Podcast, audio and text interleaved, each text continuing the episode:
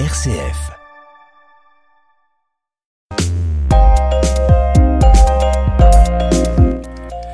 Peu de gens le savent, Joël, mais la découverte des rayons infrarouges n'a pas été faite par un physicien, mais par un astronome. Et pas n'importe lequel, puisqu'il fut aussi, en 1781, le découvreur de la planète géante Uranus. William Herschel, on le connaît peu. Alors qui était-il? Alors il est né à Hanovre le 15 novembre 1738. Son père était un musicien réputé mais sans grande fortune.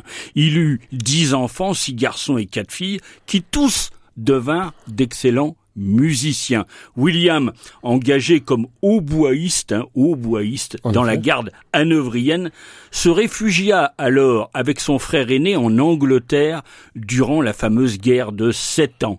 Après trois années de privation, il fut engagé par Lord Durham comme instructeur de musique d'un régiment anglais qui tenait garnison près sur les frontières de l'Écosse. Alors rien ne le prédisposait du coup à devenir astronome. Ah non, pas du tout. Puis il fut nommé organiste à Halifax dans le Yorkshire. C'est là profitant du modeste salaire dont il dispose, qu'il va compléter par lui-même son instruction. Alors c'est encore un autodidacte, comme Lambert, dont on parlera prochainement. Exactement. Il apprit le latin, l'italien, sans autre moyen qu'une grammaire et un dictionnaire. Il s'initia au grec, puis il étudia la théorie mathématique de la musique, ce qui supposait des connaissances d'algèbre et de géométrie, qu'Herschel n'avait pas, mais qu'il va acquérir très rapidement. Il s'intéresse donc aux sciences? Ah oui, d'Halifax, il fut sélectionné pour devenir organiste dans la chapelle octogonale de Bath, ville d'eau réputée à l'époque, hein, et des mathématiques, il va étudier l'optique. Et l'optique va le conduire à s'intéresser à l'astronomie et à la fabrication des télescopes, je suppose. Eh ben exactement. Un télescope tout simple, hein, de deux pieds de long, lui tombe entre les mains. Cet instrument est très imparfait. Hein. Il lui montre le, dans le ciel une multitude d'étoiles invisibles à l'œil nu. William, il est transporté d'enthousiasme. Il veut, il veut sans attendre un, un instrument beaucoup plus puissant. Il s'adresse à Londres, mais la réponse se fait attendre plusieurs jours. Et lorsqu'elle arrive, il, découvre que le prix exigé par l'opticien est bien au-dessus de, de ses moyens. Qu'importe, puisqu'il ne peut pas acheter un télescope, il en construira un de ses mains. Mais il n'abandonne pas pour autant sa carrière de musicien. Non, bien au contraire. Il jouait de l'orgue, il jouait du violon, il jouait du clavecin, il jouait du hautbois et interprétait aussi des œuvres de sa propre composition, hein, dans un style un petit peu intermédiaire entre la musique baroque et le classique. Et ses œuvres ont survécu? Oui, on lui doit des concertos, des sonates, des symphonies, dont six pour grand orchestre et d'autres œuvres de moindre importance qu'on redécouvre d'ailleurs aujourd'hui. D'accord. Et parallèlement, il construit des télescopes? Oui, l'organiste de Bath, nous dit Arago, se lance dans une multitude d'essais sur les alliages métalliques qui réfléchissent la, le mieux la lumière, hein, sur les moyens de donner au miroir la forme parabolique et sur des méthodes de, de polissage. Quand réalise-t-il son premier télescope? En 1774, il peut enfin examiner le ciel avec un télescope Newton de 5 pieds de long entièrement réalisé de ses mains. Mais il ne va pas en rester là. Des télescopes de 7, 8, 10 et même 20 pieds de distance focale vont suivre. Et c'est avec ces instruments qu'il découvre la planète Uranus Oui, le 13 mars 1781, plongé dans l'observation d'étoiles doubles en compagnie toujours de sa jeune sœur Caroline, il croit découvrir une nouvelle comète. Il lui faudra plusieurs mois d'observation pour découvrir qu'il s'agit en fait d'une nouvelle planète géante gazeuse dont l'orbite est deux fois plus vaste que celle de la planète Saturne. La planète sera d'ailleurs très longtemps nommée Herschel par l'opinion internationale avant qu'on lui préfère celui de la muse de l'astronomie Uranie, ce qui va donner le nom d'Uranus. Et je suppose qu'après cette découverte, il devient astronome à plein temps. Oui, lui et sa sœur Caroline vont, en quelques décennies, accomplir un travail considérable.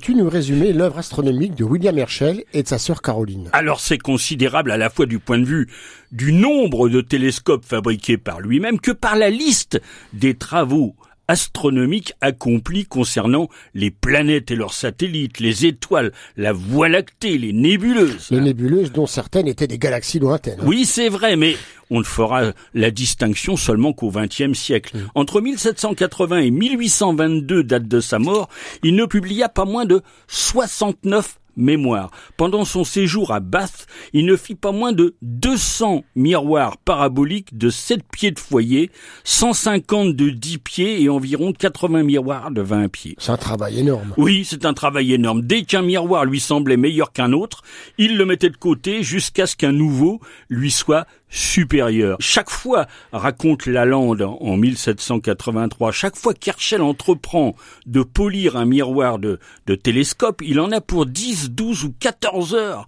d'un travail continu, fastidieux. Il ne quitte son travail pas un instant. Mais sauf pour manger et dormir quand même. Même pas. Il Oh. reçoit des mains de sa sœur Caroline les aliments nécessaires. Pour rien au monde, Herschel n'abandonnerait son travail. Selon lui, ce serait gâter le miroir, ce serait le rater. Eh ben, donc pour lui, sa sœur Caroline est plus qu'une assistante du coup. Ah oui, Mmh. elle fut avec un autre de ses frères, Alexandre Herschel, qui aidait William dans la fabrication des télescopes, une collaboratrice passionnée. Elle le rejoint définitivement en Angleterre lorsque, après la découverte d'Uranus, le roi George III attribua une belle pension à William et l'installa dans une très jolie demeure voisine de Windsor, hein, à, à puis à Sleuth. Devenue chanteuse lyrique puis euh, mathématicienne, Caroline devint astronome assistante, partageant les observations nocturnes de son frère, constamment l'œil à la pendule et le crayon à la main.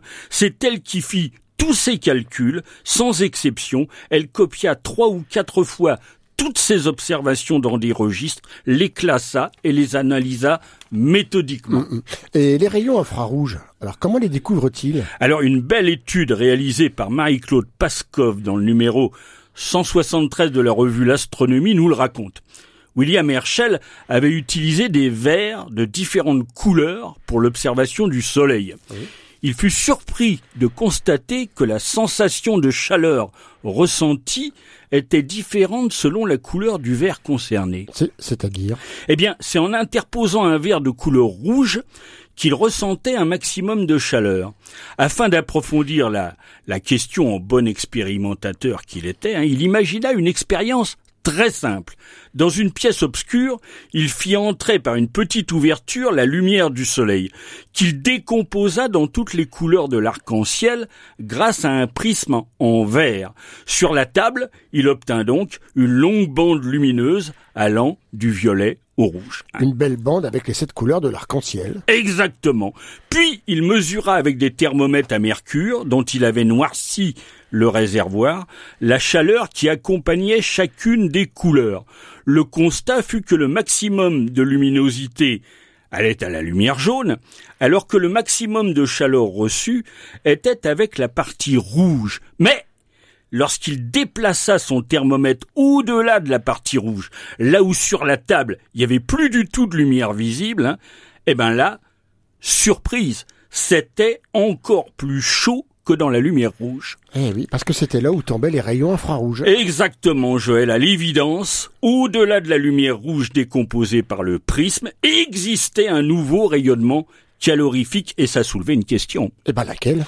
Ah, ce rayonnement calorifique enregistré par le thermomètre, mais invisible pour nos yeux, est-ce qu'il était de même nature que les rayons lumineux?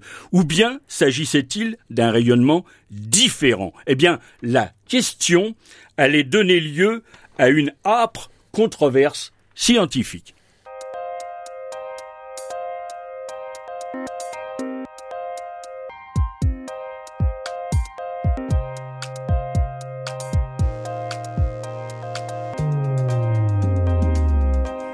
Alors la question qui se pose à l'époque était donc de savoir si ces rayons invisibles pour nous étaient quand même de la lumière. C'est bien ça? Oui, c'est ça. William Herschel multiplia les tests, refit l'expérience avec des sources différentes, des surfaces réfléchissantes différentes, des milieux traversés différents. Il hésita longtemps, nous dit Marie-Claude Pascoff, et dans son deuxième article, il avance un argument philosophique en faveur de l'identité de nature. Pour conclure, écrit-il, si nous nommons lumière ces rayons qui éclairent les objets, et chaleur radiante ceux qui chauffent les corps, on peut se demander si la lumière est différente en essence de la chaleur radiante. En réponse à quoi, je suggérerais que les règles de la philosophie ne nous autorisent pas à admettre deux causes différentes pour expliquer certains effets, s'il est possible de les expliquer par une seule. Ah oui, n'est-ce pas ce qu'on appelle appliquer le rasoir d'Occam C'est ça. Pourquoi chercher deux causes si une seule suffit Mais William Herschel rencontra une vive réaction négative à ses propos par plusieurs scientifiques de son époque. Alors quelle fut sa réaction? Ben, Il renouvela et multiplia ses expérimentations, ce qui montra d'ailleurs son attachement à l'esprit et aux méthodes de la science. En définitive, pour en finir en toute honnêteté intellectuelle, dans son troisième et dernier article sur ce nouveau rayonnement intitulé expérience sur la réfrangibilité des rayons invisibles du Soleil, il retint seulement la conclusion prudente que ces rayonnements ont en commun un certain degré de réfrangibilité. Oui, on a l'impression qu'il ne veut pas se mettre à dos la communauté scientifique. Oui, c'est un peu ça. Bien sûr, d'autres physiciens vont réaliser des expériences plus ou moins convaincantes. Alors quand reconnaît-on que ce nouveau rayonnement n'en est pas un? Eh bien, en 1835, André-Marie Ampère euh, formulera le principe de l'origine vibratoire euh, commune à la fois de la lumière visible et invisible. La démonstration en sera finalement donnée par les physiciens français Hippolyte Fizeau et Léon Foucault grâce à des expériences d'interférence. Observons d'ailleurs que le terme infrarouge n'est finalement apparu qu'en 1880. Alors il y a juste une question. Herschel, en déplaçant son thermomètre de l'autre côté du spectre, en le plaçant avant le violet et non après le rouge, aurait-il pu découvrir les rayons ultraviolets? Eh ben non, parce que l'intensité des rayons ultraviolets dispersés par le prisme était extrêmement faible. Hein. Le Soleil émet peu d'ultraviolets et que ceux-ci véhiculent très peu de chaleur. Alors, Fit-il d'autres découvertes? Alors il entreprit de représenter la structure de la Voie lactée, qu'il imaginait un peu comme une meule en grès, hein, une meule de moulin, hein, selon son expression. Il s'interrogea sur la nature des nébuleuses spirales, comme on disait alors. Il pensa même que c'était d'autres Voies lactées infiniment éloignées, avant finalement de renoncer à cette idée qui lui parut invraisemblable. Bah, c'est dommage. Oui, en étudiant le mouvement propre des étoiles qui nous entourent, il en conclut que le Soleil et l'ensemble des planètes se déplacent en direction d'un point de la voûte céleste hein, qu'il nomma Apex, hein, c'est la vérité et ça, ça existe toujours. Il découvrit aussi plusieurs satellites d'Uranus et de Saturne. On lui doit aussi d'avoir inventé le terme astéroïde pour désigner les petites planètes. Hum. Euh, a-t-il eu des enfants? Alors oui, un fils qui marcha d'ailleurs sur les traces de son père, Sir John Herschel, euh, qui fit un grand nombre d'observations astronomiques, notamment euh, dans le ciel austral qu'il étudia depuis le cap de Bonne-Espérance. Eh bien voilà, nous en savons plus sur William Herschel et la découverte des rayons infrarouges. nous en resterons là pour aujourd'hui, Bernard. Au revoir à toutes et à tous, au revoir Bernard et à bientôt pour un autre Juste Ciel. Au revoir Joël.